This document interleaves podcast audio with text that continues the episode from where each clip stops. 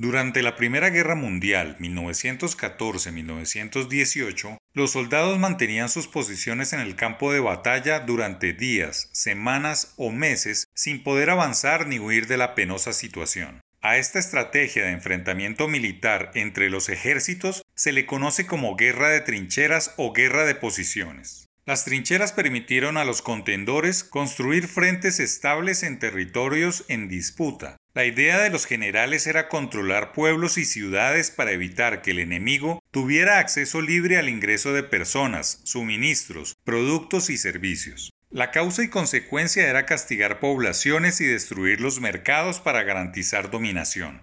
Colombia completa 25 días de caos derivado del vandalismo, alojado como un parásito en el legítimo derecho a la protesta consagrado en la Constitución. Las pérdidas económicas ya valen más que la reforma tributaria a la cual se opusieron en su momento. No solo las que deja la destrucción del inmobiliario urbano, las pérdidas de vidas, los heridos, el traumatismo en el comercio formal, sino la baja en el grado de inversión que alejará a los capitales, subirá las tasas locales, graduará los papeles oficiales como bonos basura y pasará la cuenta a las instituciones financieras en sus próximos reportes. La recuperación será una realidad en los próximos años porque Colombia tiene un sector productivo resiliente y cuenta con una nueva generación de emprendedores que se mueve por el progreso, desarrollo y bienestar.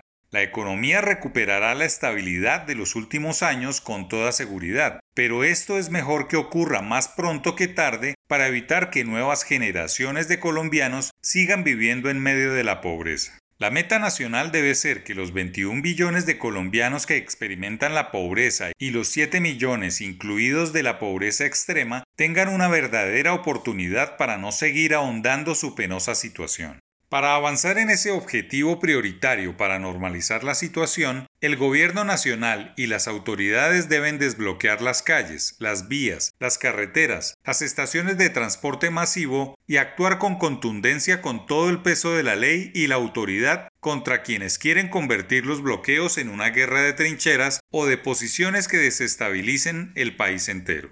El gobierno nacional, los alcaldes y gobernadores elegidos en democracia deben entender que los bloqueos no son un derecho y su permanencia en lugares y tiempos los convierten en trincheras, baluartes de defensa de territorios. Los empresarios, los comerciantes, los campesinos y grandes productores agropecuarios no pueden aceptar que los vándalos impongan su ley, cobren peajes y se adueñen de territorios. Claramente se busca destruir las redes de suministros para colapsar pueblos y ciudades.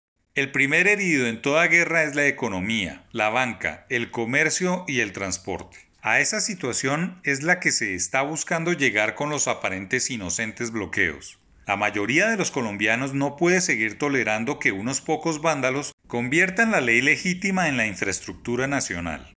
La destrucción de empleo, la afectación del comercio, la alta variación de los precios por el acaparamiento o la especulación son delitos que deben castigarse, pero el Estado debe actuar.